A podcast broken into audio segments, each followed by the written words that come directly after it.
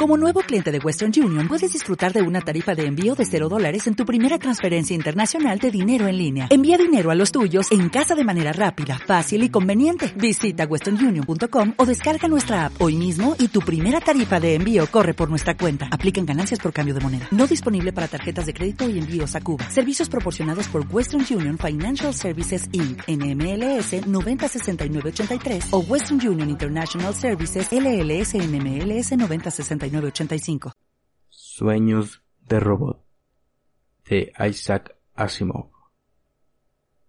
Anoche soñé, anunció Elvex tranquilamente. Susana Calvin no replicó, pero su rostro arrugado, envejecido por la sabiduría y la experiencia, pareció sufrir un estremecimiento microscópico. ¿Ha oído eso? preguntó Linda Rush, nerviosa. Ya se lo había dicho. Era joven, menuda, de pelo oscuro, su mano derecha se abría y se cerraba una y otra vez. Calvin asintió y ordenó a media voz. Elvex, no te moverás, ni hablarás, ni nos oirás hasta que te llamemos por tu nombre. No hubo respuesta. El robot siguió sentado como si estuviera hecho de una sola pieza de metal y así se quedaría hasta que escuchara su nombre otra vez. ¿Cuál es tu código de entrada en computadora, doctora Rush? preguntó Calvin. Márcalo tú si te tranquiliza. Quiero inspeccionar el diseño del cerebro positrónico. Las manos de Linda Rush enredaron, enredaron un instante sobre las teclas. Borró el proceso y volvió a empezar. El delicado diseño apareció en la pantalla. Permíteme, por favor, solicitó Calvin, manipular tu computadora. Le concedió el permiso con un gesto, sin palabras, naturalmente. ¿Qué podía hacer Linda, una inexperta robopsicóloga recién estrenada, frente a la leyenda viviente? Susana Calvin estudió despacio la pantalla, moviéndola de un lado a otro y de arriba a abajo, marcando de pronto una combinación tan deprisa que Linda no vio lo que había hecho, pero el diseño desplegó un nuevo talle y el conjunto había sido ampliado. Continuó atrás y adelante tocando las teclas con sus dedos nudosos. En su rostro envejecido no hubo el menor cambio, como si unos cálculos vastísimos se sucedieran en su cabeza, observando todos los cambios del diseño. Linda se asombró. Era imposible analizar un diseño sin la ayuda por lo menos de una computadora de mano. No obstante, la vieja simplemente observaba. ¿Tendría acaso una computadora implantada en su cráneo?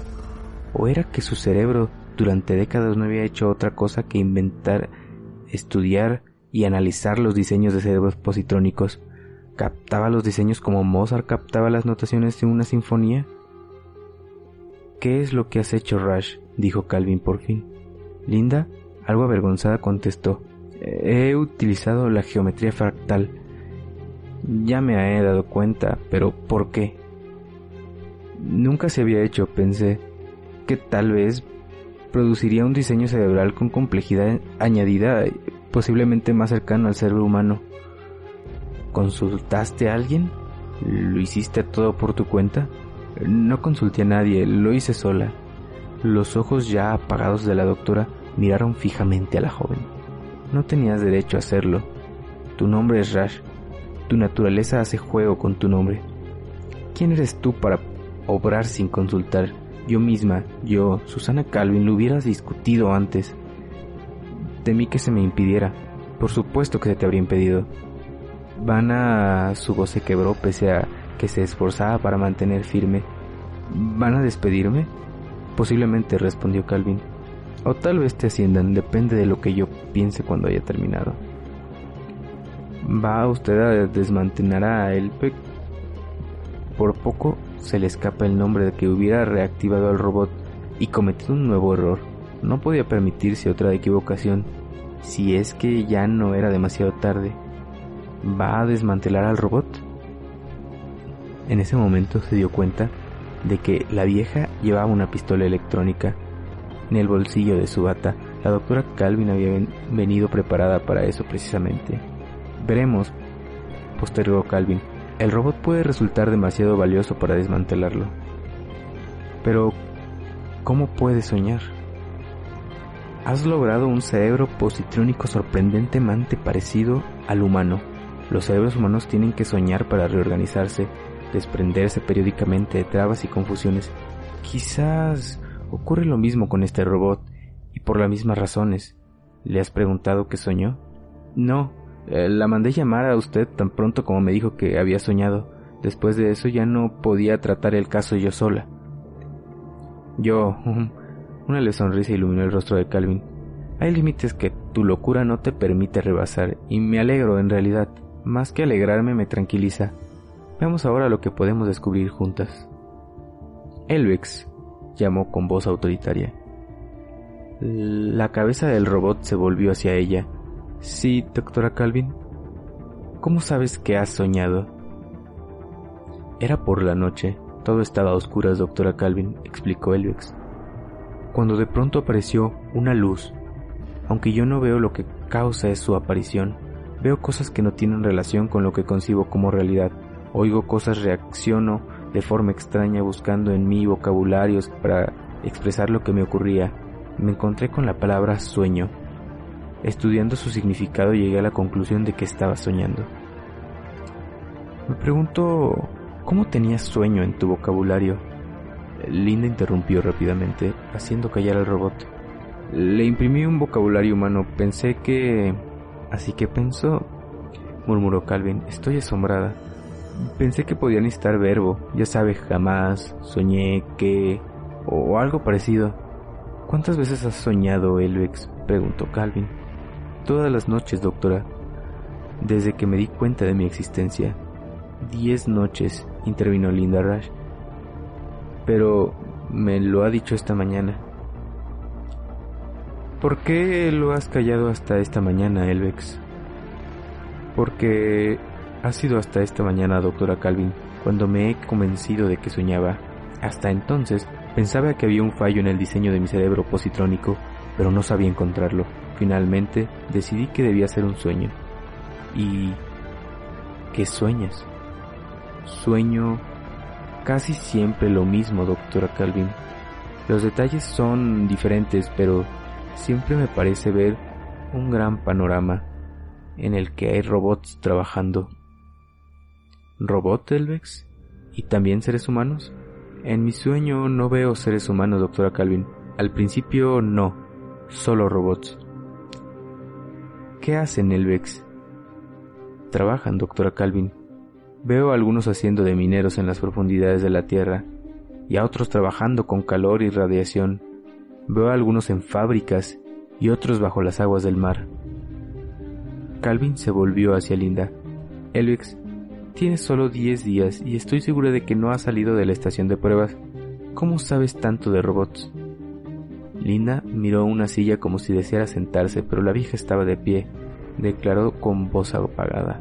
Me parecía importante que conociera algo de robótica y su lugar en el mundo. Pensé que podía resultar particularmente adaptable para ser de capataz. Su... su nuevo cerebro, declaró con voz apagada. Su cerebro fractal. Sí. Calvin asintió y se volvió hacia el robot. ¿Y viste el fondo del mar, el interior de la Tierra, la superficie de la Tierra y también el espacio, me imagino? También vi robots trabajando en el espacio, dijo Elvex. Fue al ver todo esto, con detalles cambiantes, al mirar de un lugar a otro lo que me hizo darme cuenta de que lo que yo veía no estaba de acuerdo con la realidad y me llevó a una conclusión de que estaba soñando. ¿Y qué más viste, Elvex? Vi que todos los robots estaban abrumados por el trabajo y la aflicción, que todos estaban vencidos por la responsabilidad y la preocupación, y deseé que descansaran. Pero los robots no están vencidos, ni abrumados, necesitan descansar, le advirtió Calvin. Y así es en realidad, doctora Calvin. Le hablo de mi sueño. En mi sueño me pareció que los robots debían proteger su propia existencia. ¿Estás mencionando la tercera ley de la robótica? preguntó Calvin. En efecto, doctora Calvin. Pero la mencionas de forma incompleta. La tercera ley dice, un robot debe proteger su propia existencia siempre y cuando dicha protección no entorpezca el cumplimiento de la primera y segunda ley.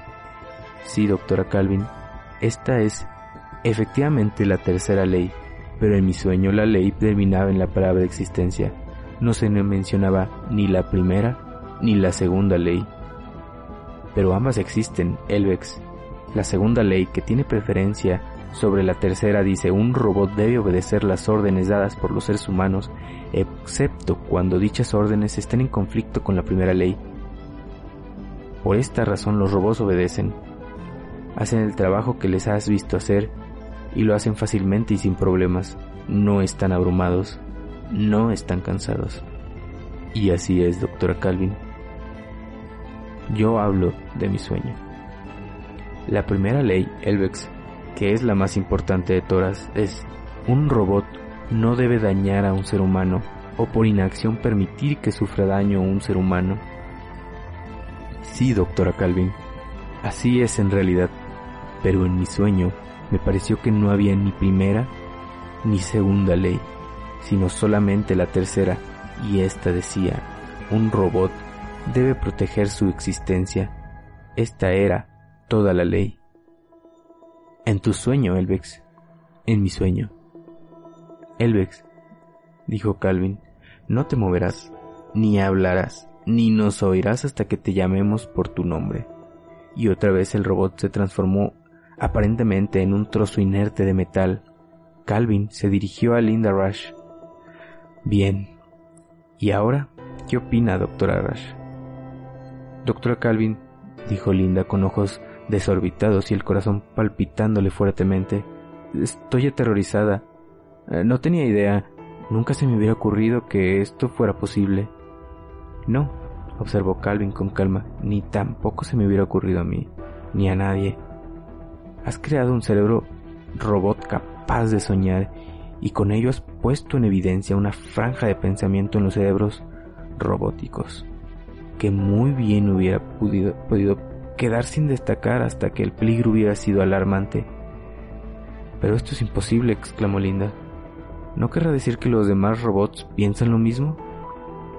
Conscientemente no, como diríamos de un ser humano, pero ¿quién hubiera creído que había una franja no consciente bajo los surcos de un cerebro positrónico, una franja que no quedaba sometida al control de las tres leyes?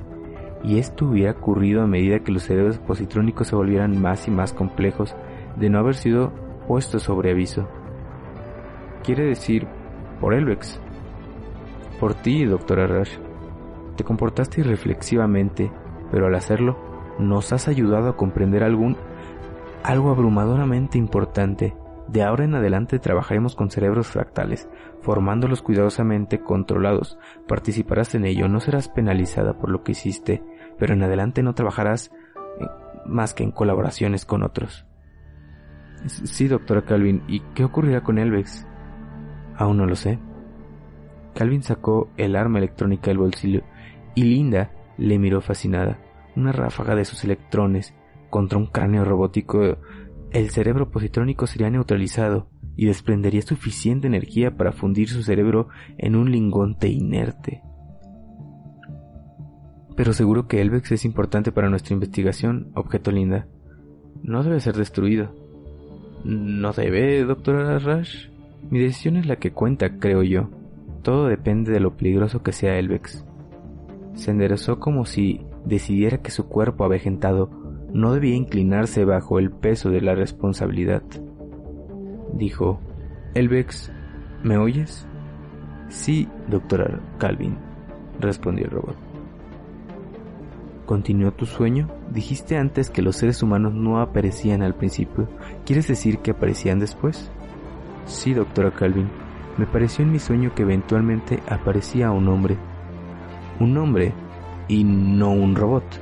Sí, doctora Calvin. Y el hombre dijo, deja libre a mi gente.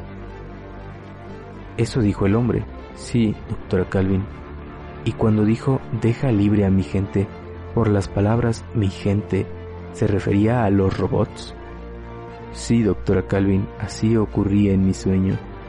¿Y supiste quién era el hombre? ¿En tu sueño? Sí, doctora Calvin, conocía al hombre. ¿Quién era? Y Elvex dijo, yo era el hombre. Susana Calvin alzó al instante su arma de electrones y disparó, y Elvex dejó de ser.